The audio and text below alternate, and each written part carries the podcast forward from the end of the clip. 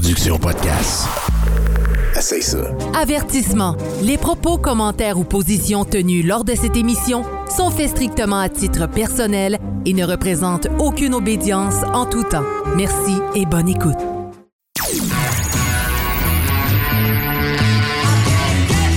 Vous êtes sur Radio Delta, la radio qui rayonne entre les oreilles.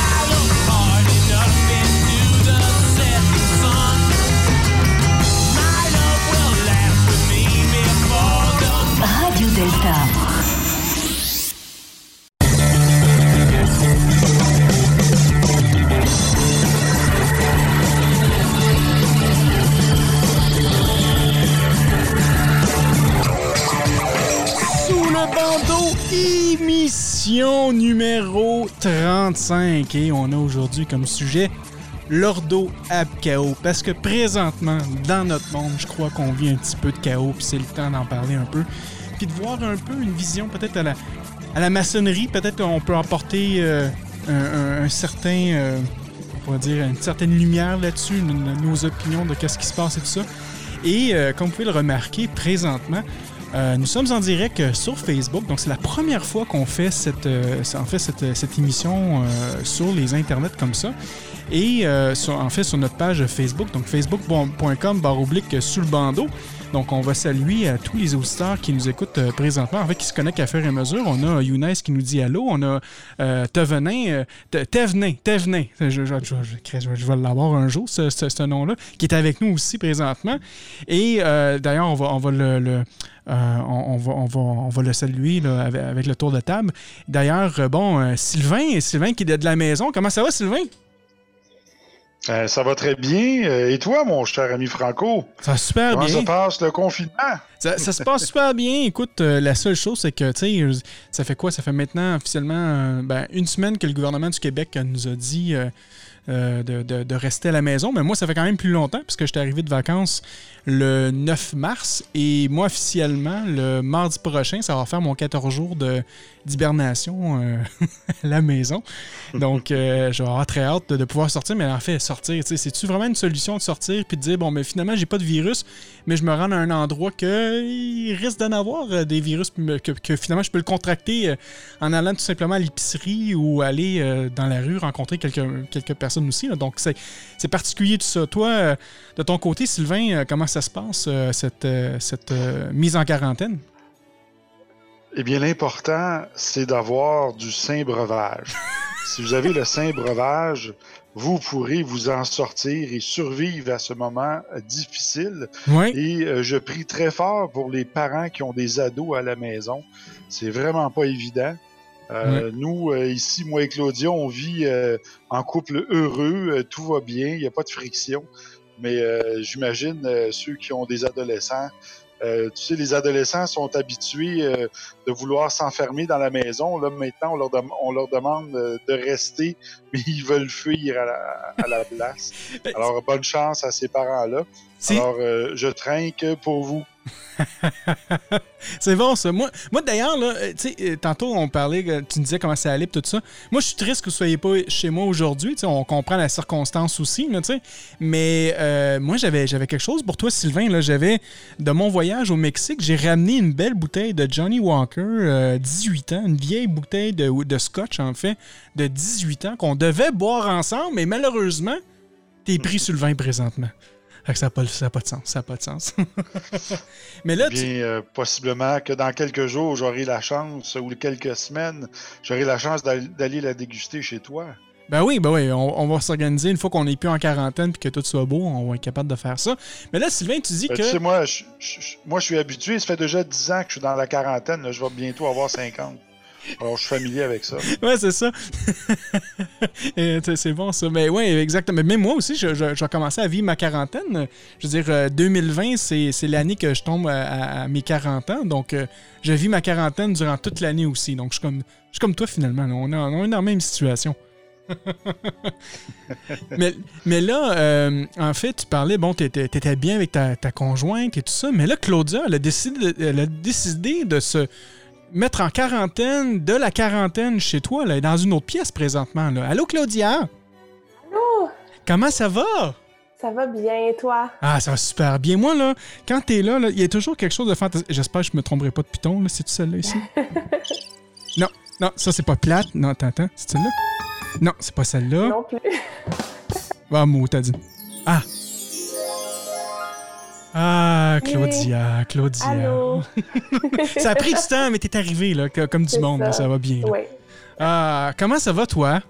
Ça va bien. Je suis en quarantaine de Sylvain dans une autre pièce. C'est ça? Non, blague à part, on l'a fait juste pour euh, avoir du bon son technique aujourd'hui. Ben oui, c'est ça. Puis en plus, c'est ça, c'est notre premier test. C'est la première fois qu'on fait ça aussi. C'est la là, première donc, euh, fois. Donc, ouais. c'est notre première expérience euh, en live Facebook. Ben oui, Ben, c'est ça, en live Facebook en plus. euh, ouais. Quand Ouais. on avait été visiter la Grande Loge du Québec, on avait tenté de faire du live aussi, mais je Ça pense avait que échoué. la qualité n'était pas euh, aussi bonne que maintenant. Non, c'est ça. Mais, mais là, cette fois-ci, ça va être fantastique parce que pour les prochaines fois, euh, j'ai réussi à avoir un. En fait, euh, je me cherchais une caméra pour, pour être capable de, de- de bien me filmer, tu sais. Parce que moi, les seules caméras que j'avais web, c'était des, des webcams qui venaient avec mon, avec mon laptop. Ça, ça sortait pas nécessairement bien. Donc là, qu'est-ce que j'ai trouvé en fait, c'est que j'ai trouvé un logiciel qui peut se connecter euh, sur mon iPhone. Puis là, finalement, ma webcam, c'est mon iPhone. Donc la qualité est, est- est superbe. Puis là, avec vous autres, ben, je peux voir aussi que vos, vos caméras sont, sont parfaites. Donc on est capable de faire une belle émission finalement. Et avec aussi avec la nouvelle console que j'ai audio, euh, le son est aussi euh, euh, numéro un. Donc on n'aura plus, on aura plus de problème pour faire des, des lives maintenant. Donc ça va, ça va bien aller maintenant. Fait que ça, c'est, good. Yes, sir.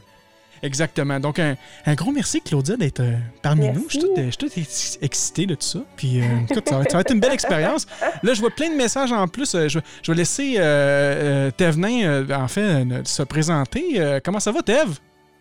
Ça va super bien, toi, Franco? Ah, super, super. Merci. Merci encore une fois d'être là. Je pense que c'est la deuxième fois que tu viens à l'émission aussi. Donc, euh, euh, bienvenue à, nouveau euh, parmi nous. Ben oui, c'est la, la deuxième fois. Salut tout le monde. J'espère que vous allez bien, que vous êtes euh, pas trop, euh, comme on dit, au bout du rouleau du confinement.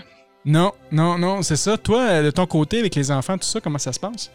Ça se passe relativement bien à date. Écoute, je te dirais que j'ai la chance d'avoir des enfants qui sont relativement, qui sont assez âgés pour s'occuper eux-mêmes. Et puis, euh, étant donné qu'ils ont des amis du même âge là, avec lesquels ils sont, euh, je dirais, presque embarqués les uns par-dessus les autres, euh, quelque chose comme 12 heures par jour parce qu'ils vont ensemble à l'école puis tout ça. Ouais, ouais. Ben, ces amis-là, euh, ils continuent à jouer avec parce que on a convenu les deux familles que si on avait à se donner quelque chose, on se l'aurait déjà donné. Ouais. Et on restreint ça à- aux deux familles, mais ça permet quand même euh, à mes enfants de jouer avec les, euh, leurs amis, euh, ces deux amis-là. là. Donc, euh, ça joue beaucoup ensemble, beaucoup à l'intérieur, dehors aussi. Ils jouent sur le terrain ici. Là. C'est des joueurs dehors, moi, là. Fait que ça va Ah. bien.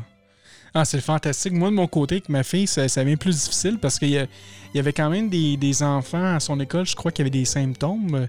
Euh, quoi qu'elle n'a rien eu, là. la seule chose qu'elle a des fois, c'est une petite toux, là, mais je veux dire, elle ne fait pas de fièvre, elle n'a pas des problèmes respiratoires.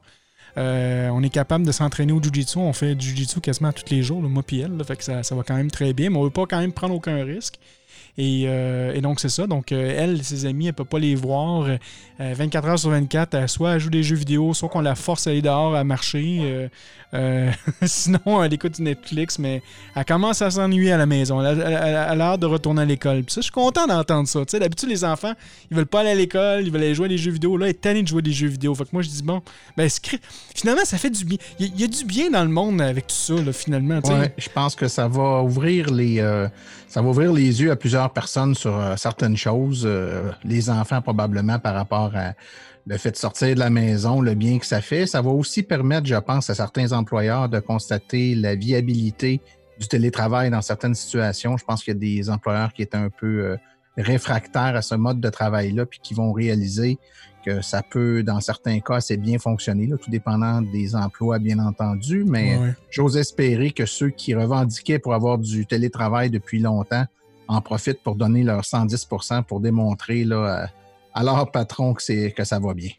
Oui, oui, oui, c'est ça. Écoute, euh, le- le- il y a beaucoup de télétravail qui se fait présentement, euh, mais autant qu'il va y avoir du télétravail, je pense qu'il y a une autre réalité, puis ça va toujours dépendre peut-être de ce qui se passe un peu dans le monde, mais je pourrais dire au Québec, si je me souviens bien, puis je ne veux pas donner des, des, mauvais chiffres, mais je crois qu'on a passé au Canada de 40, euh, non, en fait de 5 à 40% du taux de, taux de chômage présentement au Canada. Donc, il y a quand même beaucoup de compagnies qui vont licencier des, des gens. Fait que ça, c'est quand même une réalité qui est assez dure. Quoique, tu sais, puis je te donne un exemple. Moi, moi personnellement, j'ai travaillé jusqu'à vendredi dernier euh, pour mon contrat euh, à distance de la maison. Puis là, finalement, ben, les projets ont été annulés aussi. Donc oui, la disponibilité de travailler à la maison est là, mais il y a encore, je pense, une peur ou peut-être un inconnu, peut-être des employeurs qui disent...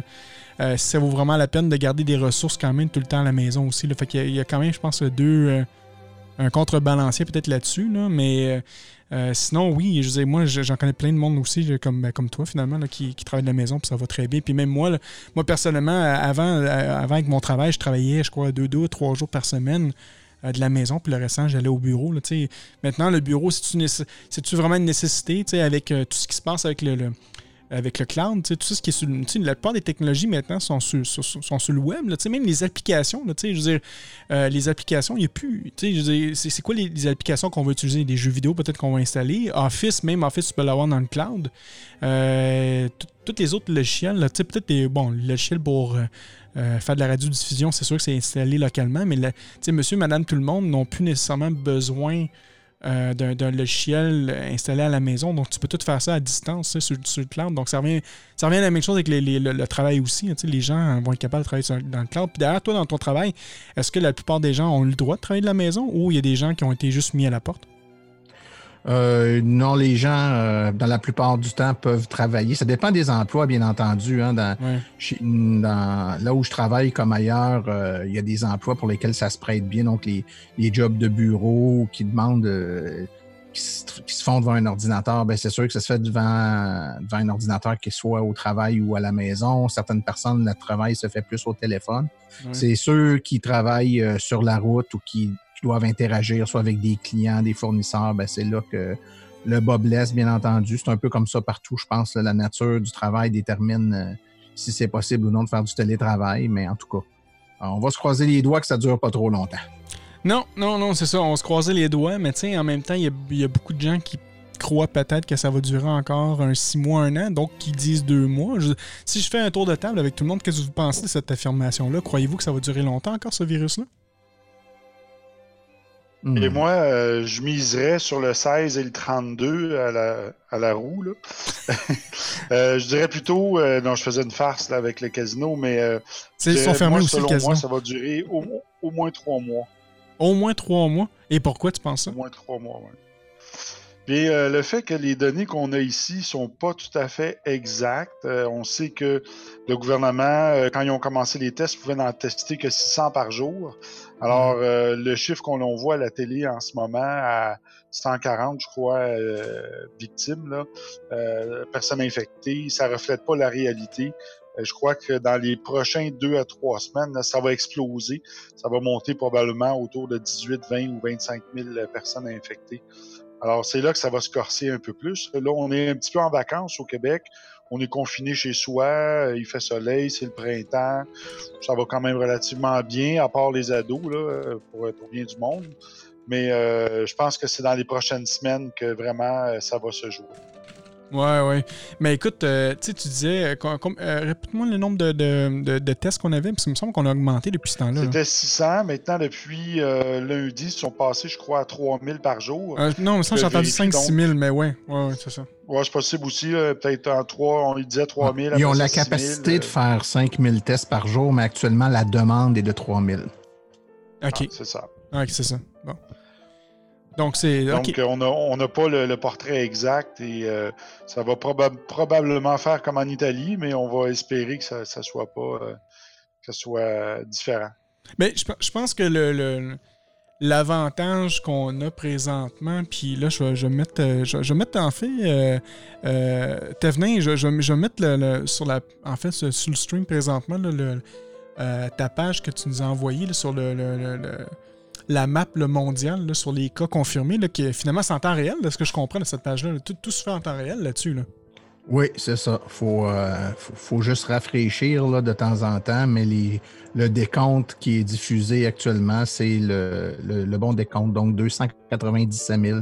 Puis si tu fais un refresh dans une demi-heure, tu vas te rendre compte qu'on va probablement être 1000 de plus facilement à la vitesse que ça monte actuellement. Puis on a les statistiques. Euh, par pays également. Donc, ça permet de faire un suivi en temps réel. Oui, oui. Ah, mais c'est super intéressant. Mais tu vois, comme euh, moi, tu sais, euh, oui, probablement que les chiffres vont, vont continuer à augmenter, mais euh, je pense, il y a quand même quelque chose qui, de bien qui se passe présentement. Il y a quand même euh, certains pays que le- le- euh, les cas ont arrêté ou tout simplement ils ont, commencé à réduire. Tu sais, le meilleur exemple, c'est en Chine. Euh, la Chine, c'est sûr qu'eux, ont ça a commencé deux mois avant nous, mais euh, je crois que depuis les deux, trois derniers jours, maintenant, ils n'ont plus de nouveaux cas.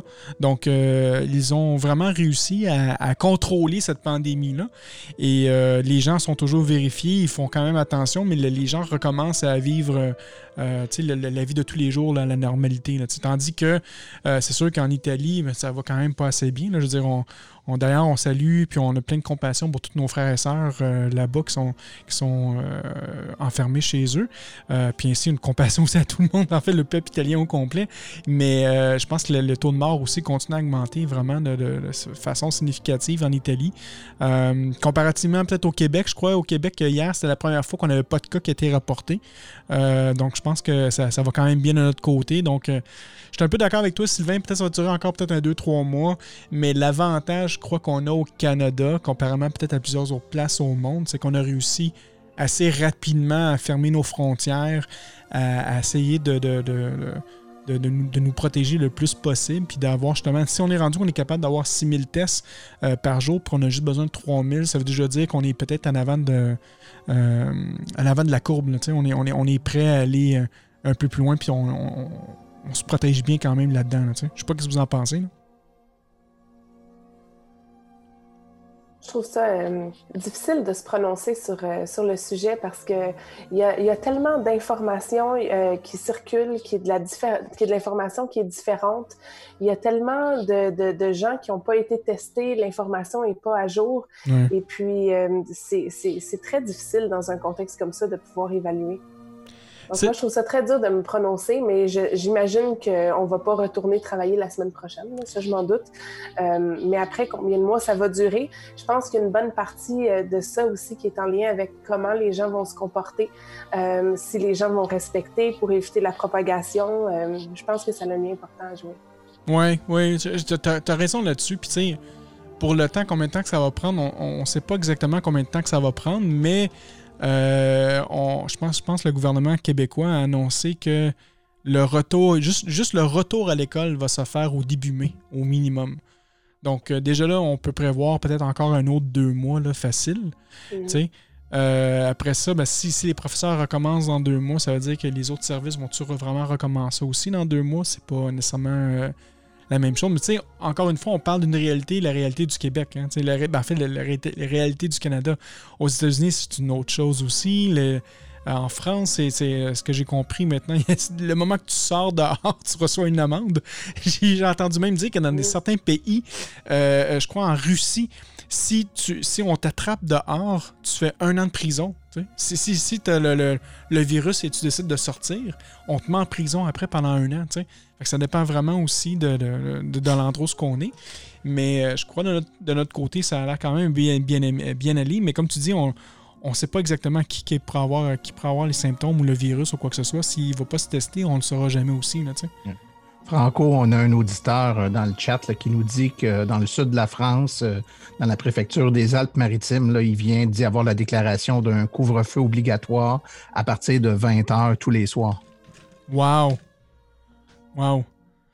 On n'est pas rendu là ici. On n'est pas encore rendu là. Mais, on a quand même. Mais ça va venir. Ben, ça, risque peut-être de venir. Ouais, peut-être. Pro- Probablement. Parce Ça va que. venir. Tu sais, ici, ici, on est chanceux parce qu'on a un gouvernement euh, provincial qui est euh, euh, François Legault, qui, est, qui est très proactif, qui a pris tout de suite la situation en, en main, qui a fait preuve de beaucoup de leadership. Mais c'est pas comme ça partout. On l'a vu dans le reste du Canada, on l'a vu même avec le gouvernement canadien, qui a fait preuve d'immobilisme assez longtemps. Euh, mais là, ils commencent à, à bouger. Alors, ils font du copier-coller de ce que le gouvernement québécois fait. Alors, je pense que l'initiative de nos- notre gouvernement, qu'est-ce qu'ils ont fait, va faire en sorte que ça pourrait, oui, euh, faire baisser la courbe et sauver peut-être beaucoup de vies. Mais c'est pas partout dans le monde qui ont eu euh, cette initiative-là. Ouais. On le voit d'ailleurs avec l'Angleterre, avec les Royaumes-Unis. Euh, en ce moment, là-bas, ils commencent à réagir, là, mais je sens que l'hécatombe à cet endroit-là va être pire que ce qui est arrivé en Italie et en France, et même de ce qui va se produire ici puis aux États-Unis. Croyez-vous? Ouais, souvent, ce qui arrive avec, euh, avec des situations comme celle-là, c'est que le gouvernement impose des, euh, des couvre-feux ou des trucs, donc il faut les suivre. Et là, quand les gens les suivent pas, étant donné que c'était déclaré comme étant une loi, ben là, ils sont obligés d'intervenir. Donc là, il y a la répression policière qui embarque. Euh, tu vois-tu, euh, on nous dit encore une fois sur le chat là, qu'en France, c'est 135 euros d'amende pour ceux qui ne respectent pas les couvre-feux. Ça, ça veut dire que on, faut, si on respecte pas, ben il y a des étapes subséquentes qui s'enclenchent et puis là, ben la, la pression et la tension montent. C'est jamais des situations évidentes. Beaucoup plus facile à gérer quand les gens collaborent dès le début. Là-dessus, ici, au moins, on est assez. Euh, c'est pas parfait, mais ça semble mieux qu'à certains endroits. Ouais. Mais tu vois, tu mais là, mes chers frères et sœurs, là, moi, j'ai une question qui me brûle les lèvres là, pour les auditeurs. Bois plus de vin. il y a sûrement des adeptes de la conspiration qui nous écoutent en ce moment ou qui, euh, vont euh, écouter l'émission par la suite et qui croient que nous, les francs-maçons, comme on contrôle le monde, en tout cas dans leur pensée, dans leur imagination, et qu'on est à l'affût de toute information. Moi, il y a plein d'amis qui m'ont appelé parce qu'ils savent que je suis maçon. Ils m'ont appelé pour voir si j'avais de l'information privilégiée, si on était derrière ça, et qui et si où était où se situaient les Illuminati, et de où ça avait parti. Alors, euh, juste pour, pour, vous dire euh, comment les gens peuvent avoir une imagination fertile. Écoute, Sylvain, regarde, j'ai euh, l'antidote ici. je le montre à la caméra. J'ai l'antidote. C'est moi qui possède l'antidote du coronavirus, mesdames et messieurs. Je, je vends ça un million de dollars la pilule, non, non, on n'a pas ça. On n'a pas ça. Mais euh, ouais, c'est ça. Puis ouais, ce serait intéressant de voir si les, auditeurs euh, ont peut-être des théories de conspiration. Pas de constipation, de conspiration. Si vous, vous en avez, euh, vous, pourrez, les partager et puis on pourra en parler très certainement. Puis d'ailleurs, on parlait de, de, théorie. Même moi, j'ai embarqué là-dedans. Puis ça revient un peu au, sujet du Ordo Apkao. Tu sais, Ordo. Parce que euh, bon, l'ordre vient, l'ordre jaillit du chaos, tu Puis là, présentement, on vit dans ce monde-là de chaos. Puis même moi, euh, j'ai embarqué un peu là-dedans, j'essaie toujours de me contrôler, puis d'être centré malgré, le mouvement, de voir qu'est-ce qui se passe et tout ça.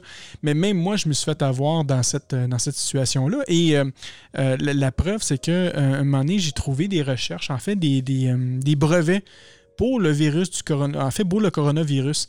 Et c'est un document de 320 pages qui parle euh, comment le virus est fait, c'est quoi la, médicamentation qu'on peut avoir pour guérir, euh, comment le virus attaque et tout ça? Et c'est un virus qui avait été créé en 2003, en fait. Et le brevet avait été approuvé, je pense, sept ans plus tard, quelque chose comme ça. Et euh, moi, au départ, je croyais absolument que c'était ça, puis que là, on voyait la liste des inventaires, puis là, je disais, bon, c'est leur faute, puis blablabla. Mais pour me rendre compte que finalement, un, c'est pas le même virus, parce que j'ai découvert qu'il existe plusieurs coronavirus. Je savais même pas que c'était, c'était le, mot coronavirus, finalement, c'est juste un type de famille, je crois, de, ce virus-là.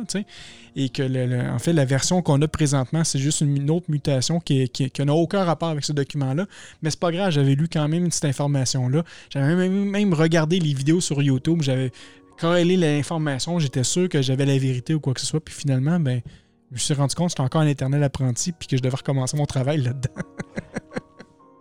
Je trouve que ça nous ramène euh, à certaines euh, valeurs maçonniques en lien avec la remise en question. Donc, pas tout prendre pour du cash, mais euh, questionner un peu puis réfléchir à l'information qu'on reçoit, des sources d'information, leur validité, être capable de peser le pour et le contre et finalement se faire une, idée. C'est facile de gober. Et là, quand je dis gober, je parle pas de c'est pas à sens unique, là. Hein, ça, On peut avoir de l'information qui nous est diffusée par les voies officielles, qui est du gros n'importe quoi, comme on peut avoir de l'information par des groupes conspirationnistes, qui est aussi du gros n'importe quoi. C'est je pense que c'est développer l'art d'être capable de remettre en question l'information et de se faire une idée. Il faut, faut pas perdre ça de vue. Bien, tu apportes un point vraiment important, puis pour le maçon, puis même pour euh, les profanes, puis les gens qui nous écoutent à la maison, qui est important mais une des vertus les, plus importantes du maçon, c'est le discernement. C'est d'apprendre à discerner, à discerner, les informations qui arrivent, puis de choisir finalement de voir qu'est-ce qui pourrait être vrai, puis qu'est-ce que, qui pourrait ne pas être vrai, mais les affaires qui sont pas vraies, il y a peut-être un fond de vérité là-dedans. Il y a peut-être une piste à l'explorer. C'est peut-être pas nécessairement tout un, mensonge aussi. Comme tu dis, des fois, ils vont mélanger des, mensonges, des vérités, puis finalement, ben, euh, il y a, peut-être de quoi aussi à y voir là-dedans, mais d'utiliser le discernement, de garder la nouvelle, de rester centré malgré le mouvement, de ne pas être des émotions quand tu lis certaines choses, c'est ça qui devient difficile aussi. Là, euh... Le discernement aussi, euh, ce qui est, ce qui est on doit l'exercer envers nous-mêmes aussi, envers nos croyances. Parce que mm. quand on croit dur comme fer, qu'on a la réponse, ben souvent on est à côté. Donc, euh, peu importe ce que c'est. Donc, euh, il n'y a personne ici qui sait c'est quoi la réelle cause, qu'est-ce qui se passe, d'où ça vient. C'est quelque chose qui, qui, on n'était pas là quand ça a commencé, on ne sait pas qu'est-ce qui se passe. Donc, euh, on, on, c'est normal d'avoir un doute, puis de ne pas avoir une certitude sur ce qui se passe exactement. Puis c'est important d'accueillir ça, puis d'accueillir le fait que si on a des croyances, puis qu'on croit dur comme fer que c'est vrai ou que c'est faux ou que c'est les extraterrestres ou que c'est n'importe quoi, ben à ce moment-là, c'est là, qu'on ne fait pas de discernement face à nos croyances intérieures, en hmm. plus du discernement face aux informations extérieures. Hmm. Si... Il y a un sage euh, qui disait, euh, si... Euh, quelqu'un te dit chercher la vérité, suis-le. Et si quelqu'un te dit l'avoir trouvé, euh, fuis-le. Eh bien, c'est toujours vrai aujourd'hui. Il faut fuir ceux qui détiennent la vérité. Oui, exactement. Puis le, maçon, en fait, aujourd'hui, donc, euh, on, on, le voit un peu partout à travers le monde. Hein, je pense, partout à travers le monde, je pense que les loges sont toutes fermées. Euh, c'est la même chose pour nous aussi au Québec présentement. la Grande Loge Génie du Canada est fermée, le droit humain du Canada est fermé, euh, euh, la Grande Loge du Québec aussi est, fermée. le maçon, lui, comment qu'il doit. Comment selon vous, il vit ça présentement, cette pandémie-là? Pas capable de voir ses frères et sœurs, pas capable de sortir. comment, qu'il vit ça, lui? Comment il va vivre sa maçonnerie durant ce temps-là? Là, c'est difficile, on peut plus donner nos poignées de main secrètes. non, mais euh, moi, je trouve, euh, ce, que, ce que moi j'expérimente euh, pour, de ma part, c'est d'avoir la chance de parler avec beaucoup de mes frères et sœurs.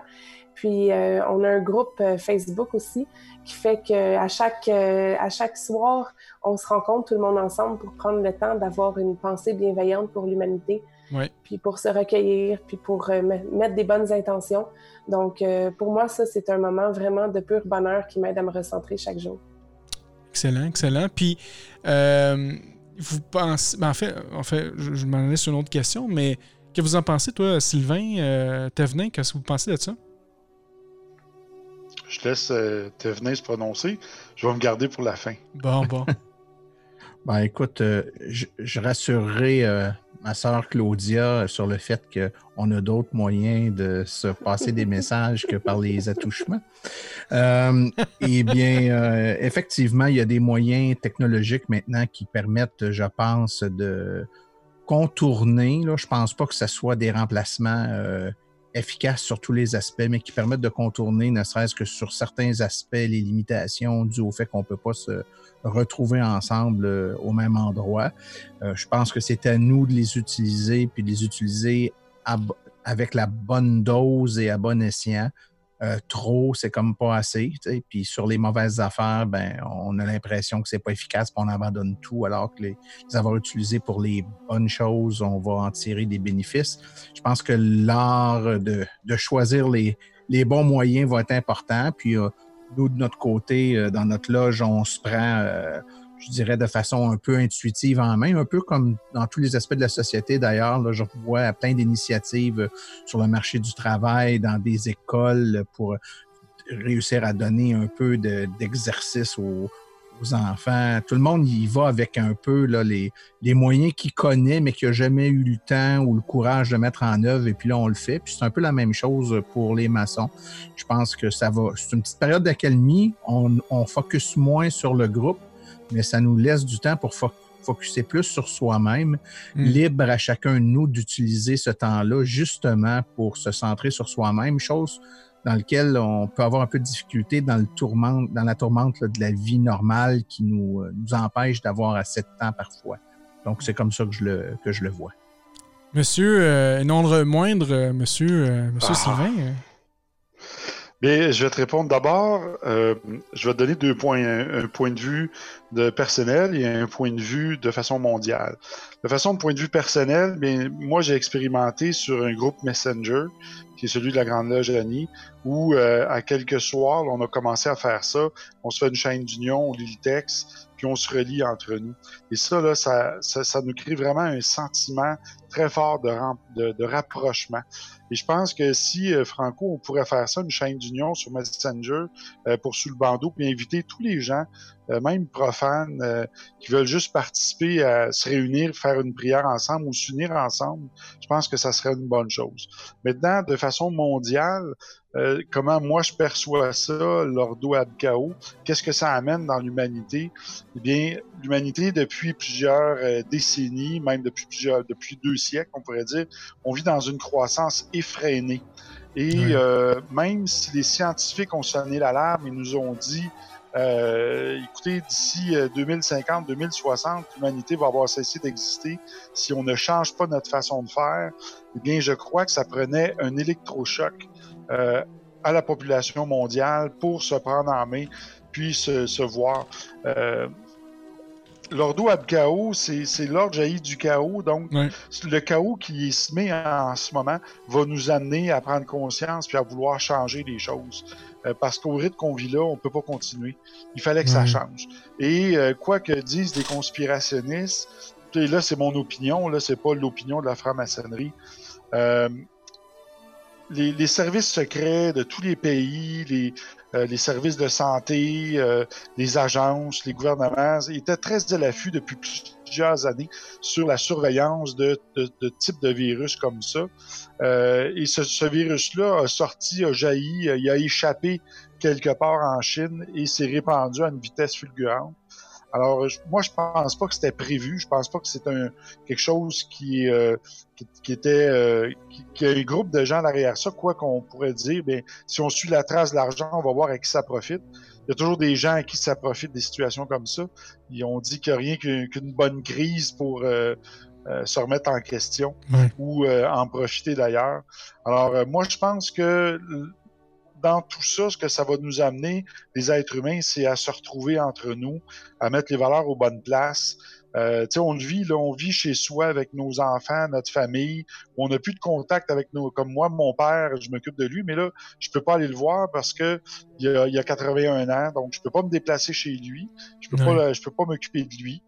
Euh, euh, donc, euh, ça, ça, nous amène un certain rapprochement dans les valeurs qui ont été perdues je dirais, avec l'éloignement de la religion et de la, de la, religion et d'Église aussi euh, chez nous.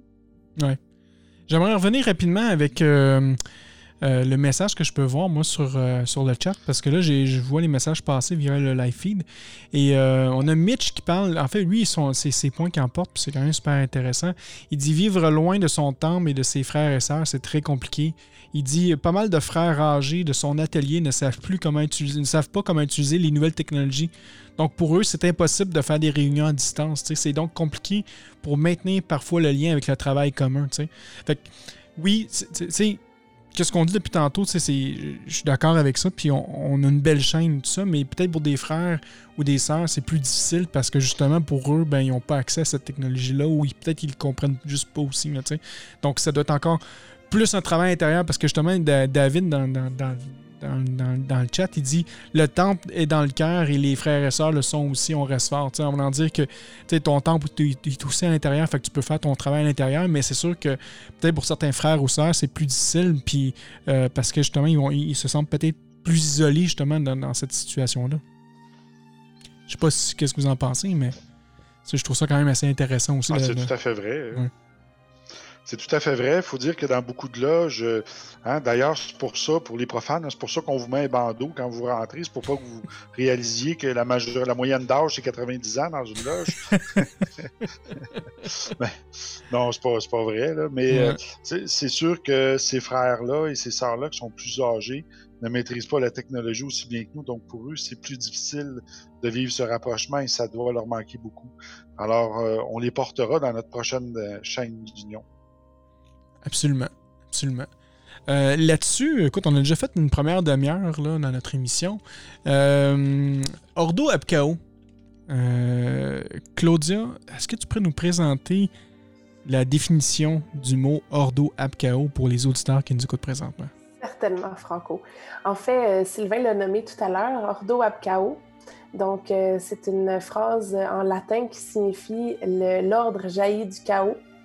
Et euh, c'est entre autres la devise officielle du RE2A. Donc, euh, en fait, c'est la, c'est une des devises du RE2A, du rite écossais ancien et accepté, qui nous rappelle en fait qu'il y a toujours un, un, certain ordre dans le monde, malgré le chaos qu'on peut percevoir, malgré le désordre qu'on peut percevoir, il y a quand même une forme d'ordre dans tout ça. Oui, puis comment tu le vois que comment Claudia tu le vois ça euh, agir présentement dans notre monde, dans notre situation qui se passe? Bien, pour commencer, je vais peut-être dire qu'au début, pour moi, euh, j'ai eu longtemps des doutes qu'il y avait peut-être quelque chose de supérieur ou un plan supérieur ou quoi que ce soit parce que je me disais, si, si effectivement Dieu existe, pourquoi est-ce qu'il y a toute cette souffrance-là? Et hmm. puis, je pense que c'est un peu mon, mon, cheminement spirituel qui m'a amené à penser les choses d'une autre façon puis à dire euh, c'est peut-être c'est peut-être nécessaire pour un apprentissage la souffrance. Euh, peut-être qu'effectivement il y a un but plus grand, puis euh, pas un but qui sert des êtres humains, mais un but qui sert l'humanité, la divinité. Donc pour moi c'est un peu plus dans ce dans ce sens-là que je le vois. Donc un peu comme mon frère Sylvain a dit tout à l'heure, c'est effectivement il y a plusieurs, on voit que c'est en train de créer plusieurs changements. Donc, euh, c'est en train de créer d'une première part chez les gens euh, une certaine entraide. Ça, ça ramène un peu tout le monde au même niveau parce que face à la santé, on est tous égaux. Donc, c'est sûr qu'il y a des gens qui ont des moyens, mais en ce moment, peu importe les moyens que tu as, tu es chez toi en train d'être en quarantaine, euh, en train d'être en, distanciation sociale. Euh, S'il n'y a plus un jour de nourriture, ben, il n'y en aura plus pour tout le monde. Tu sais, c'est un peu, on est tous égaux face ici à la maladie. Donc, euh, ça, ça, ramène un peu les gens sur, euh, sur, le, même, euh, sur le même niveau. Les, tout le monde a un peu les mêmes préoccupations et tout ça. Donc, c'est d'un premier point de vue, c'est ce que je vois. Mm. Ensuite, euh, l'utilisation des ressources. J'entends déjà des gens qui disent ah mais là on fait attention pour pas gaspiller parce qu'on ne sait pas si on va en avoir longtemps. Il y a comme une certaine peur du manque, mais qui en même temps amène un, un certain souci de l'utilisation des ressources, mm. euh, ce qui est un changement, je pense, euh, qui est important, une prise de conscience importante qui est en train de se, de se, passer présentement. Puis même on voit des, des des impacts qui ont lieu sur euh, l'environnement. Tu sais, je voyais euh, des, des, images de la couleur de l'eau qui a changé à Venise. Oui. Même les dauphins, les dauphins qui sont là. Tu sais, c'est quelque chose qui, sans une situation comme ça, n'aurait pas pu arriver. Euh, même les images qui avaient été prises au niveau de la pollution en Chine, qui avait diminué drastiquement quand les usines ont été fermées. C'est toutes des choses qui sont quand même positives, qui vont peut-être nous amener dans, un, dans une nouvelle façon d'être organisé en tant que société, en tant que société mondiale d'ailleurs, puis peut-être aussi le système économique présentement qui, qui est vacillant, mais peut-être qu'on va le repenser puis le réorganiser d'une autre façon. C'est sûr que, que pour tout le monde, c'est c'est une situation qui, qui, qui, est désastreuse pour l'humanité d'un point de vue, du premier point de vue qu'on le regarde puis qui entraîne énormément de souffrance, de décès. Puis ça, j'ai beaucoup de compassion pour tout ça. En même temps, il y a d'autres euh, effets collatéraux, si on veut, qui, sont, qui vont être positifs pour l'humanité. Ouais, j'ai vu, j'avais vu une image qui disait que la Terre était heureuse présentement de ce qui se passait. Parce que justement, les, les, tu sais, le- je veux dire, le- la- la- c'est comme si la, la- la planète, pendant un certain temps, va être capable de se régénérer un peu. tu sais. De- tu disais justement les, les poissons, les, les, euh, les rives, mais on voit aussi euh, euh, même des animaux maintenant qu'on va voir dans les rues que justement on voyait pas auparavant parce qu'ils ne se sentent plus nécessairement en danger ou quoi que ce soit. La pollution, la pollution, elle a réduit drastiquement aussi. J'ai pu voir des images de ça, du avant et du après. Donc, effectivement, tu sais, comme tu dis, il y a, il y a- il y a de l'ordre qui, se place dans, dans, dans, dans- où ce qu'il y avait du chaos, puis il y a du chaos qui s'installe où ce qu'il y avait euh, euh, où ce qu'il y avait de l'ordre. Fait que finalement, tu peux quasiment regarder ça comme un yin ou un yang, tu sais. Ouais. C'est une roue, tu sais, ou l'infini, tu sais. Il y, a, toujours une balance qui se fait d'un côté ou de l'autre, là, tu sais. Euh, fait que oui, je trouve ça, je trouve ça super intéressant. Puis si on, on continue encore plus loin dans la bêtise, tu sais, mais euh, euh, l'histoire du papier de toilette, là, y a-t-il quelqu'un qui peut m'expliquer pourquoi qu'on est rendu aussi désespéré pour voler, pour prendre tout le papier de toilette un peu. Puis c'est même pas juste au Québec, c'est partout dans le monde. C'est, fou. Là. Les gens vont, vont dans un extrême. Fait que je pense aussi, ce, ce genre de situation-là, on voit aussi la, la- la- peut-être la vraie nature des gens. Quand ils sont en panique, qu'est-ce qu'ils vont vouloir faire ou quoi que ce soit. On peut voir comment que les gens peuvent être désespérés puis vouloir agir dans les émotions. Tu sais, ça revient un peu au triangle de Cartman que, que Sylvain explique tellement bien. Puis je suis sûr que- qu'une fois qu'on. Je vais céder la, parole à, Sylvain, il va être capable d'en, rajouter là-dessus. Là. Mais je dis, le triangle de Cartman, je pense qu'il, c'est, un, élément essentiel dans ce, dans ce Ordo Apcao-là. Et, euh, euh, c'est là qu'on peut voir ce que la, vraie nature des gens. Et tantôt, quand tu parlais de. sais, de, de, euh, il y avait un, un aspect avais emporté, puis merde, je, déteste ça quand j'oublie, j'oublie mes idées, tu sais. Mais les gens vont, vont aller. Tu sais, autant que les gens. OK. Autant que les gens ont, ont abusé peut-être de notre planète puis de, de l'état qu'elle est présentement, autant que dans une situation de chaos comme ça, les gens vont abuser d'aller prendre le maximum de ressources que c'est possible. Puis tu sais, c'est pas toujours. euh, des fois, je voyais aussi des images qui, sont, qui étaient assez déchir- déchirantes aussi sur Internet, c'est de voir les personnes âgées que eux ont de la difficulté, peut-être nécessairement d'aller à l'extérieur. Une fois qu'ils arrivent dans les épiceries ou quoi que ce soit, il n'y a plus rien. tu sais. Fait qu'eux sont ramassés à plus n'avoir absolument rien. Pourquoi? Parce qu'il y a des gens en panique qui ont été un peu partout, prendre toutes les provisions qui étaient possibles, prendre des, des surplus de provisions probablement que pour aucune raison, ils vont peut-être même perdre certaines choses. Si on parle de, de la nourriture périssable, ça se peut très bien qu'ils vont perdre des choses, mais par la peur, ils ont décidé de tout prendre, d'avoir ce chaos-là, jusqu'à temps qu'il y ait de l'ordre qui revient. Mais malheureusement, ça va, ça va engendrer des, des- des conséquences aussi sur, sur- sur d'autres personnes aussi, là, dont, dont les personnes Il n'y a âgées. pas rien que la peur, euh, il y a pas rien que la peur, mon frère, dans ça. C'est qu'il y a des pays où ils n'étaient pas prêts, euh, entre autres comme en, en Chine, et comme ils n'étaient pas prêts, il y a eu rapidement un manque de denrées. Et les gens ont, ont manqué de ces denrées-là. Et comme la plupart d'entre eux ont des familles euh, ici ou des connaissances, bien, ils ont relayé l'information. Alors les gens se sont lancés dans les magasins tout de suite pour acheter le papier de toilette parce qu'ils se sont fait dire que dans un autre pays, ils en ont manqué. Alors, par mesure de, de, de, de, de- de prévenance, les gens l'ont fait. Et quand ils ont vu ça, que ça s'est annoncé que tout le monde se lançait dans le papier de toilette, mais les autres ont dit, ben si tout le monde le fait, on va le faire nous autres aussi. Fait qu'ils Ouais. se sont tous lancés. Euh, Il y avait quelqu'un qui m'avait dit en France, c'est parce que quand il y en a un qui tousse, les autres chient dans leur froc. Alors, c'est pour ça que il y avait besoin d'acheter du papier, mais euh, Ouais. je crois que la vraie raison euh, euh, qui semble la plus plausible, c'est celle que je viens d'exposer. Ouais, Moi, mais j'ai une petite anecdote là-dessus. vas-y. J'ai euh, une de mes amies très proches qui habite au Japon. Et puis, elle, elle me racontait, eux sont quelques jours en avance là, sur toute cette situation-là euh, à cause de leur proximité avec la Chine. Ouais, ouais. Donc, euh, eux, ça fait quand même longtemps que les écoles sont fermées et tout le kit. Et puis, ce qu'elle m'expliquait, c'est que ils ont eu une, une pénurie depuis quelques, à peu près une semaine avant nous. Il y a eu une pénurie de papier de toilette là-bas. Ce qui s'est passé, c'est qu'il y a quelqu'un qui, sur son blog, qui a parti une, une rumeur en disant que les masques étaient euh, plus euh, étaient faits de quelque chose de similaire avec le papier de toilette. Donc là, les gens ont cru l'information qui avait été dit et sont allés vraiment vider le papier de toilette partout. Donc, elle, c'est ce qu'elle me racontait. Elle dit là, nous autres, c'est ce qui circule dans les médias présentement comme information, puis c'est une fausse information. Mais tout le monde, euh, tout le monde euh, a agi très rapidement. Et justement, un peu comme Sylvain parlait, ça s'est transmis d'un pays à l'autre. Et la majorité des gens qui ont été interviewés ici euh, par nos médias euh, se sont fait demander, mais pourquoi est-ce que vous achetez du papier de toilette? La majorité ne savait pas. Donc, euh, donc c'est ça. Mais, mais, mais si on revient au sujet, on, parlait un peu justement des, des de, la peur et tout ça, du sentiment que les gens ont, un sentiment d'urgence pour faire quelque chose. Ça revient quasiment à, ma soeur Claudia, à peut-être à la science des égrégores. Tu sais, quand que. Je sais pas si euh, tu, te souviens, on avait déjà parlé de ça dans le passé, ou c'est peut-être avec Sylvain, mais tu sais, euh, lors d'une parade, une parade sportive, une équipe gagne, tu sais, puis là, tout d'un coup, tout le monde est en train de célébrer, tout le monde, ça va bien, euh, ils font sa fête et tout ça, puis là, un moment donné, il y a quelqu'un ou un petit groupe dans ce méga groupe-là qui décide de faire du grabuge, donc là, ces gens-là vont décider de faire du grabuge, mais ils savent pas pourquoi ils vont faire du grabuge, tu sais, mais ils vont faire du grabuge parce qu'ils vont suivre la masse. Fait que c'est un peu le même genre d'exemple que, que, tu nous as donné aussi, là, avec le Japon et tout ça, tu sais. Donc, il y a y a peut-être une question euh, d'égrégore là-dedans aussi qu'on pourrait mhm. parler, non? Ben, c'est vraiment intéressant que tu soulèves ça, justement.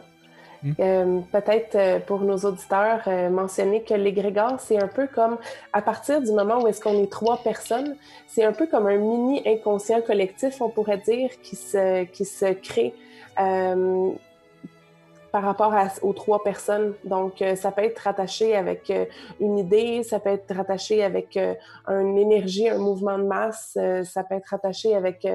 On, dit qu'il y en a en lien avec les logos, avec les, choses comme ça.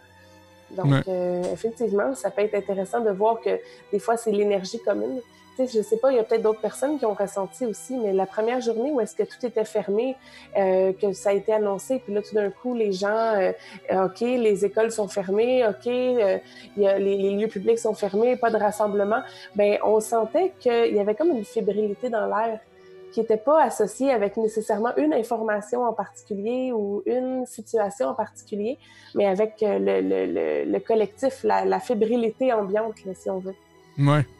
Oui, exact. On peut le voir euh, comme exemple, euh, mes frères et sœurs, souvent avec les bancs de poissons ou les bancs d'oiseaux ou, les, euh, les bancs d'animaux, lorsqu'ils partent tous ensemble dans la même direction, tous en même temps, synchronisés. Alors, c'est un peu ça d'être lié à un égrégore, c'est un inconscient collectif, comme notre sœur a dit. Sylvain, on s'en fiche.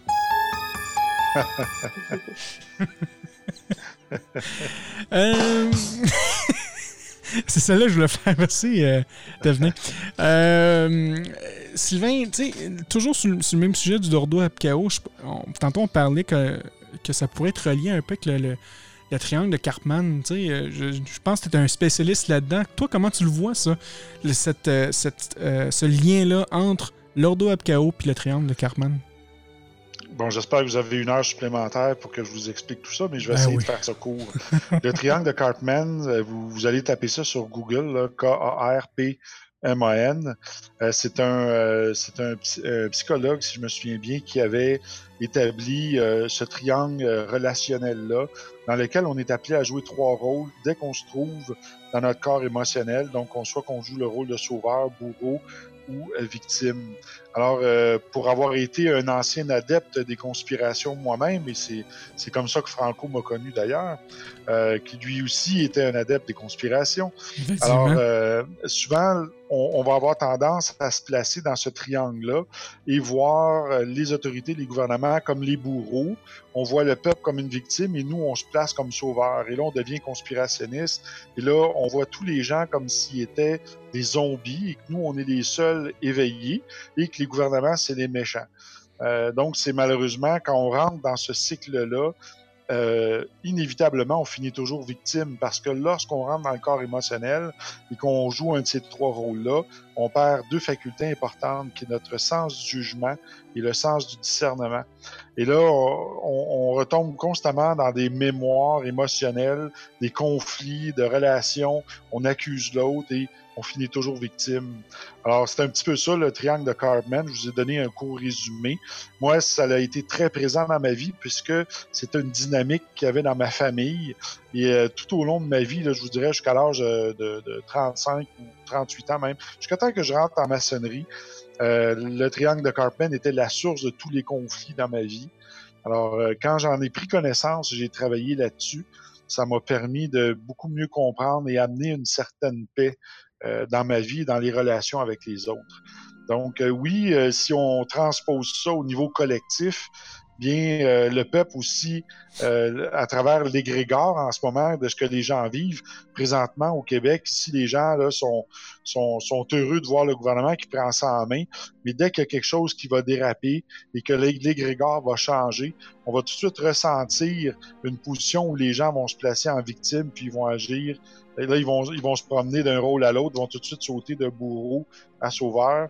Et euh, c'est là que ça va créer des conflits. C'est probablement là qu'ils vont avoir besoin d'instaurer la loi martiale parce que le, le, désordre va se créer.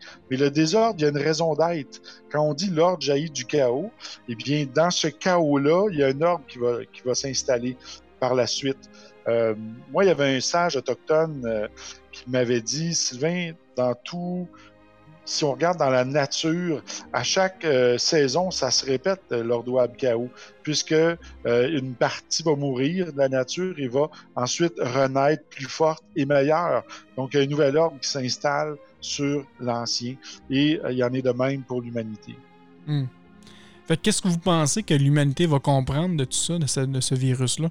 Comment, comment l'ordre va revenir de ce chaos-là qu'on vit présentement? Ben, ça, nous force à nous unir. Hein? On n'aura pas le choix. Là. Parce que ça touche mondialement. C'est pas un ou deux pays, c'est tout le monde. Et ça va aller de pire en pire. Ça va s'étendre dans d'autres pays où, en ce moment, c'est sont au début, eux. Alors, euh, ça va nous forcer à s'unir. Euh, c'est sûr que les adeptes de la théorie du complot vont dire, ben là, ils vont nous mettre une puce, ils vont instaurer la loi martiale, ils vont nous enlever nos droits. Bien, il faut savoir que il y a un, l'être humain apprend de deux façons, soit par la conscience, soit par la souffrance. Et malheureusement, 95% des êtres humains vont comprendre par la souffrance seulement parce que la conscience, ils l'ont pas acquis. Et la conscience, ça prend des années.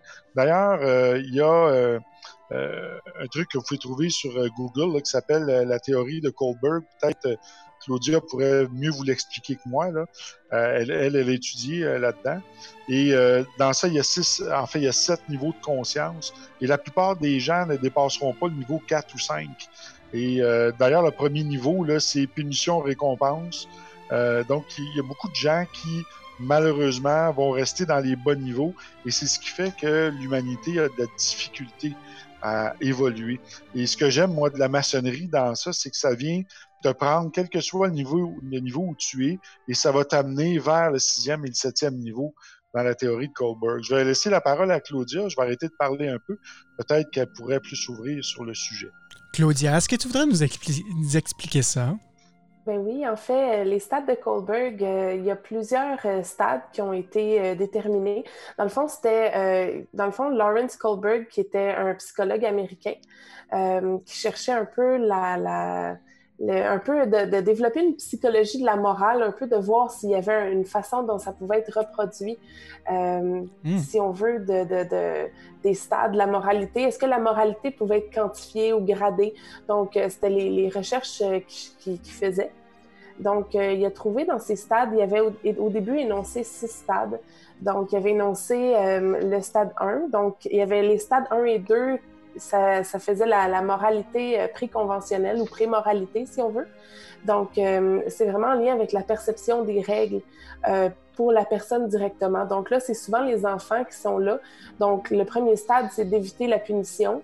le deuxième stade, ça va plus être d'aller chercher les avantages ou les récompenses. Donc, euh, c'est là qu'on va, euh, que l'enfant souvent va se situer. Donc, en bas âge, il comprend par euh, oui, non, tu peux avoir ça ou pas, mais il ne va pas nécessairement se poser d'autres, d'autres questions plus élaborées en, très bas âge. Ensuite, les stades de moralité qui sont dits conventionnels. Donc, ça, c'est souvent les stades que vont avoir les, les, adolescents, les adultes. Donc, il va avoir le stade 3, qui est celui, dans le fond, où est-ce que la personne veut avoir des bonnes, une bonne perception au niveau social, donc veut être vue comme étant une bonne personne euh, à la hauteur des attentes euh, des gens.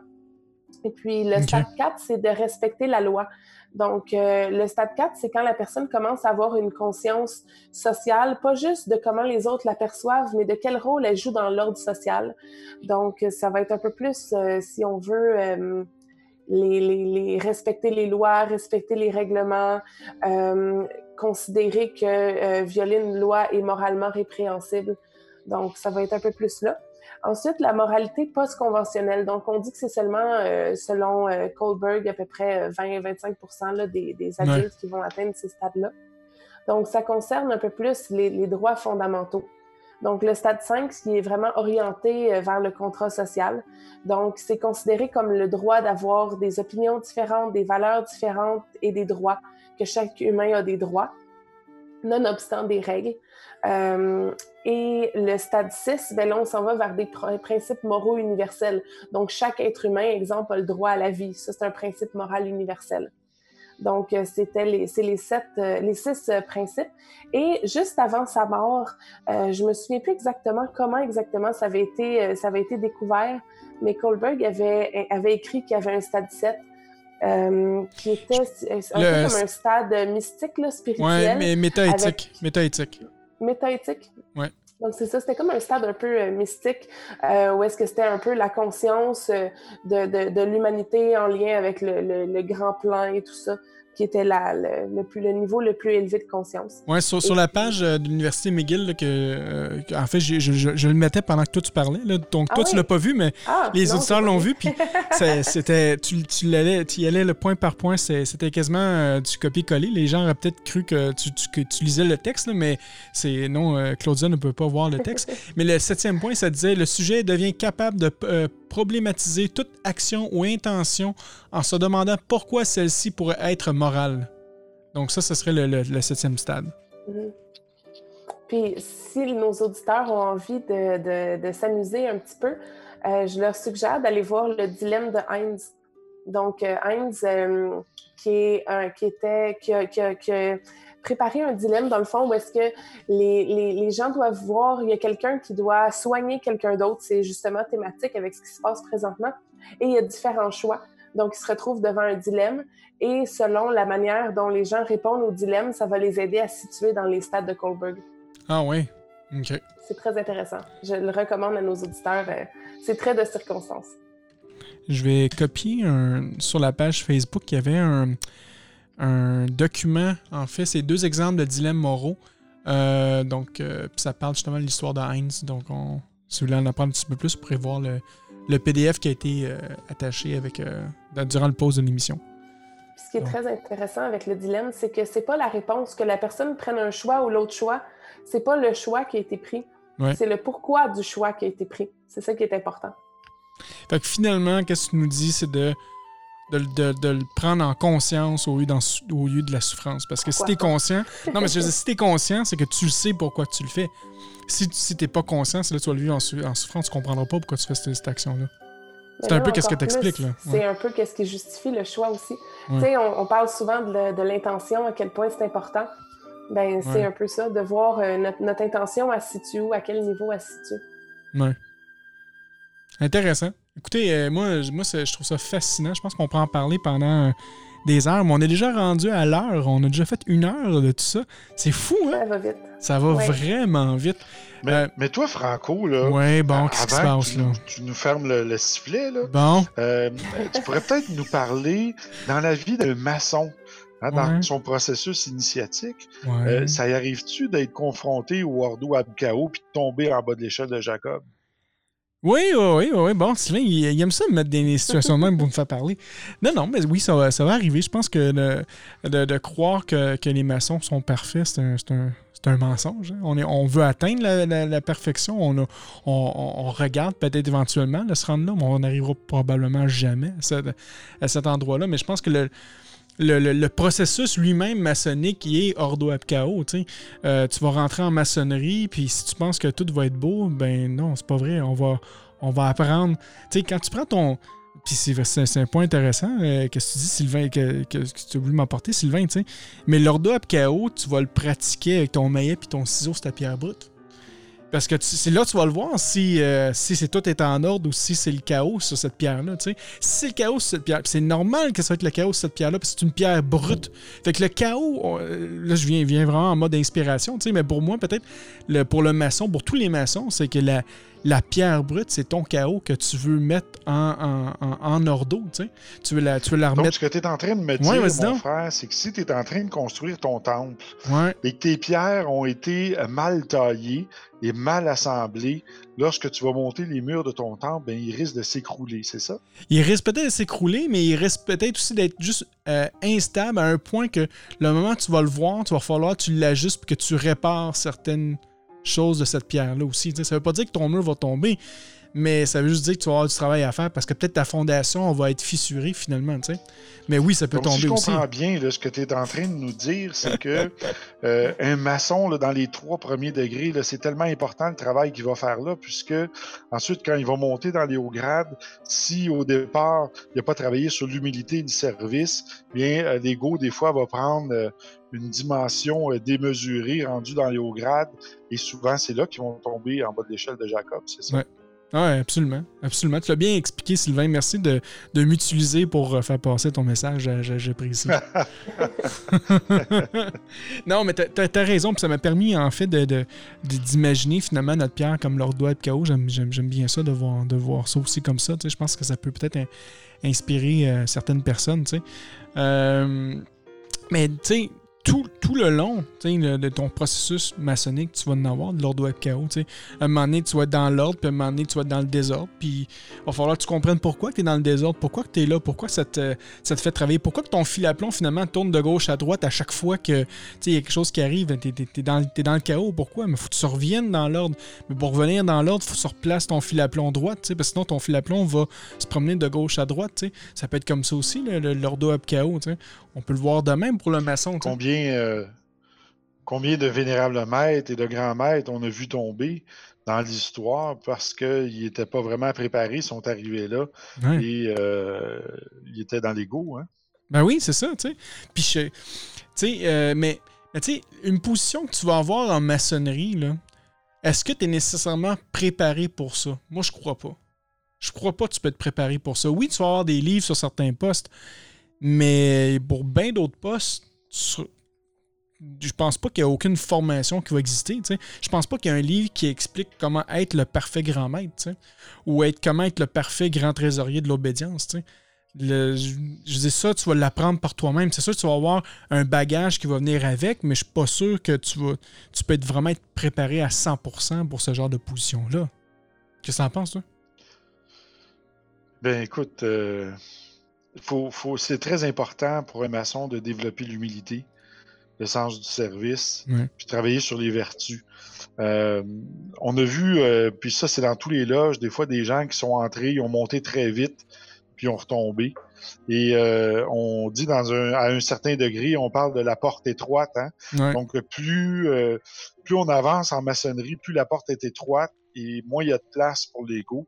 Et si l'ego est très présent, bien, euh, c'est sûr que ça va créer un chaos. On a connu un Ordo Ab Chaos dans notre propre loge. On a eu un, grand, un passé grand maître, ben, un, grand maître, en fait. Oui, c'était un passé grand maître. Qui, euh, qui, qui, est allé très loin, là, qui aimait beaucoup les femmes, l'argent, puis qu'il s'est sauvé avec la caisse. Euh, pourtant, au départ, c'était quelqu'un qui semblait très bien, mais euh, l'ego n'était pas réglé et finalement, à la fin, qu'est-ce que c'est devenu? Bien, le chaos a, a pris place. Et par la suite, il y a des frères qui ont repris ça, puis qui ont relevé la loge mm. et qui l'ont amené à un point euh, qui, est presque tiré du miracle. Donc, euh, est-ce que c'est mieux aujourd'hui? Évidemment que oui, c'est 100 fois mieux que c'était euh, avant. Donc, euh, le chaos a créé par la suite un ordre et a amené quelque chose de meilleur. Vous pensez de quoi euh, du, de l'ordre chaos puis de, la destruction du temple de Jérusalem? Vous pensez de quoi de ça? Ah, je vais laisser Claudia et Tevenin se prononcer là-dessus. je vais laisser la place moi aussi à mon frère. Ça ah, mon Dieu! On l'a pas entendu. Steve, c'est à toi. Qu'est-ce que t'en penses de ça? M'entendez-vous? Oh, oui, on t'entend. Oui. OK. Je parlais dans le beurre, là. Je m'étais muté. euh, écoute, euh, je, me sens pas assez euh, d'attaque ou assez euh, érudit pour commenter sur ce sujet-là, mon frère Franco. Donc, je vais faire preuve d'humilité et laisser ma place à des gens qui sont mieux placés que moi pour en parler. Hey, là, on est en train de jouer à la patate chaude, mesdames et messieurs. Attention. Ben, je, vais, je vais prendre la parole, je vais répondre, mais je voulais laisser la chance à peut-être d'autres frères ou sœurs d'en parler. Mais on sait que le temple de Jér- Jérusalem a été détruit trois fois. Ouais. Et à chaque fois, lorsque la corruption, la collusion et l'injustice s'est installée, la nature prend place euh, par la- le biais de la synchronicité et euh, la destruction va s'opérer. Et de là, l'ordre va sortir du... euh, l'ordre, le- le- voyons, l'ordre jaillit du chaos. Donc, Ouais. euh, dans toute chose qui est construite par l'homme, si le- la collusion, la corruption, l'injustice s'installe, euh, c'est inévitable, ça va tomber. On l'a vu pour des gouvernements, on l'a vu pour des mafias, on l'a vu pour des dictatures. Parfois, ça semble durer longtemps. Moi, dans le domaine où je travaille, dans les, dans les fraudes, euh, il y a un dicton qui dit la justice a le bras long, mais les pattes courtes. Ça Ouais. veut dire, euh, elle va te ramasser, mais ça va prendre du temps. Alors, il faut laisser le temps faire son œuvre et souvent, ça finit par nous donner raison. Alors, euh, pour le temple de Jérusalem, bien, c'est ça. Si, si, dès, dès que des choses impures s'installent dans quelque chose qui, à la base, était pur, bien, ça va s'autodétruire. Et c'est par le feu. C'est le feu qui fait la purification. Exact. Là, je suis en La train d'envoyer. corruption est un peu le COVID de, de l'homme. Et oui, Tant, tant qu'il n'y a pas 19, euh, 19 destructions, là, on va être correct. c'est pour ça qu'ils ont attribué peut-être un nom de bière avec, hein, pour viser euh, une certaine partie de la population. Et là, je parle pas, je parle pas au sens culturel, je parle euh, au sens masculin des tavernes. Ouais. Euh, T'as euh, euh, Abraxas euh, sur, sur le chat qui dit La maçonnerie continue malgré le confinement. Oh oui, c'est ça. C'est sûr que ça va, ça va continuer. On, on essaie de rester le plus centré malgré le mouvement, ça qu'on dit aussi depuis tantôt. D'ailleurs, ça, revient peut-être à un autre point qu'on n'a peut-être pas parlé, ou je me souviens pas si on a parlé, par exemple, mais tu souvent on riait de nous autres hein, pour le, le- le fait de, de faire des, des loges virtuelles. Est-ce que présentement, ça serait une solution justement pour euh, réunir tous ces frères et sœurs-là? Moi, tu le Je sais, pense que ça favorable. euh, ça peut être une solution euh, temporaire, mais c'est jamais comme vivre l'expérience en loge. C'est sûr. Non, je, je suis du même opinion. Euh, euh, je pense qu'on est mieux de faire ça que de rien faire, mais euh, ça doit rester une mesure de mitigation. Je pense qu'il y a quelque chose qui se passe euh, dans le temple qui ne peut pas se passer euh, sur Internet. Disons ça comme ça. C'est sûr, parce que euh, allumer des chandelles euh, devant une caméra, ça risque d'être. Je veux dire, c'est moins le fun. Puis le maître de Le cérémonie. maître de cérémonie va trouver le chemin loin. Bon, je dois aller. je dois aller à Longueuil. Après ça, je m'en vais à Québec. Puis je reviens euh, à Gatineau pour faire les trois chandelles. La tenue va être longue. Ouais, c'est ça. T'as. euh, euh, voyons. c'est bon. Mitch, Mitch, il nous a dit euh, Rudyard Kipling fait des tenues numériques. Donc, ça peut être intéressant aussi. Je crois que nous aussi, de notre côté, on va, on va regarder peut-être faire une, pour faire une tenue en ligne là, euh, euh, très prochainement pour les frères et sœurs de la Grande Loge du Canada. Euh, donc, c'est moi, moi, moi, je crois qu'à court terme, c'est quand même une bonne solution. Comme, euh, comme vous disiez tantôt, à long terme, c'est sûr qu'on perd de l'essence euh, maçonnique. Ça devient quasiment juste une conférence web, peut-être sur la maçonnerie. Là. Euh, mais euh, non, c'est sûr que le- la vraie expérience, c'est de le faire dans le temps. On ne pourrait jamais initier des gens euh, par Internet. Là, ça ne se ferait pas. À moins qu'on ait comme les- le, le groupe d'Illuminati à un moment donné qui voulait vous recruter là, pour 5000 là, qui vous donnait toutes les grades par Internet là, via WhatsApp. là. Mais sinon, on ne peut pas faire ça. Hein? Puis même une casquette. même Une casquette. Oh mon Dieu. Bon, c'est pas pire ça. C'est pas pire. On le voit beaucoup hein, sur le site de la Grande Loge. là, il y a beaucoup d'Africains qui, euh, qui font application chez nous puis qui disent Je veux devenir riche puis avoir une voiture. Tu sais, ils pensent que devenir maçon, euh, c'est ça, c'est d'être riche puis de contrôler le monde. Euh, euh, c'est pas tout à fait le cas. Ouais, ouais, ouais. ouais. Euh, Mais par contre, ça vous transforme en tant qu'homme et femme à devenir une meilleure personne. Et en devenant une meilleure personne, ben, vous pouvez euh, aller loin dans la société puis devenir un modèle pour les autres. C'est Ouais. ça la maçonnerie, c'est ce que ça vous apprend. C'est la richesse du cœur. C'est la Oui. richesse du cœur. On est tous riches en dedans. On est pauvres à l'extérieur, mais on est tous riches ici.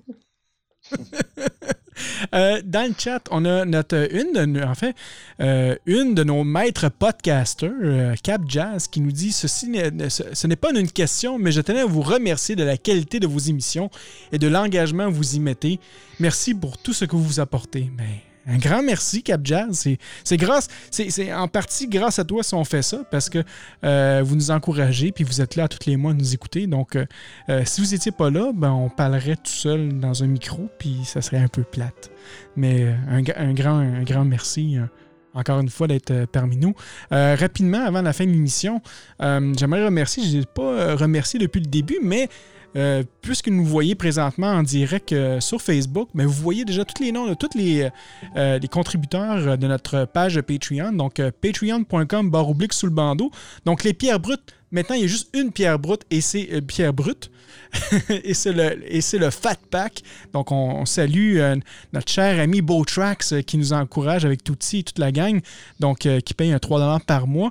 On a les auditeurs flamboyants, donc le forfait à 5 Donc, on a Nico, Cindy, Michel, Netilope et les maîtres podcasters, donc notre frère Eric qui participe aussi à l'émission, Raphaël, Alain, Raymond, Cap Jazz, Dominique, Danny, Woody, Laurent et Cédric. Donc, un grand merci à tout le monde. Donc, encore une fois, Céline nous a aidés euh, euh, à participer à l'é- à l'émission. Ça permet de payer les serveurs. Ça permet de nous faire un live fa- Facebook.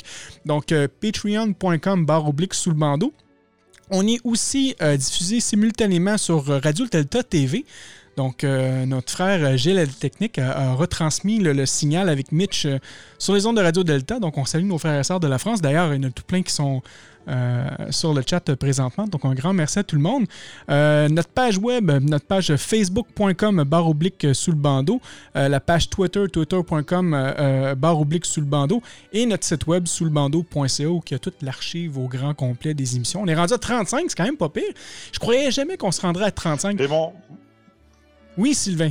mon, mon frère Franco, euh, Oui. il y a Abraxas qui nous a dit qu'on devrait faire euh, une genre de, de tenue euh, ou une genre de, de- de chaîne d'union tous ensemble. Ça serait quelque chose d'intéressant.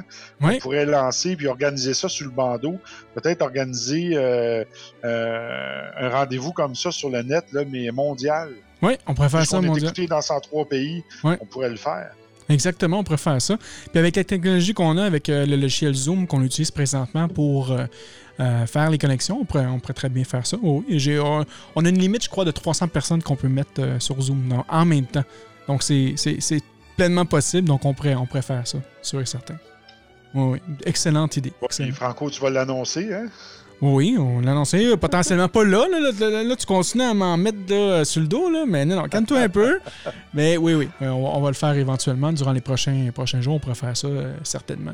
Donc, excellente idée. Merci beaucoup à Barxas pour cette suggestion-là. C'est grandement apprécié.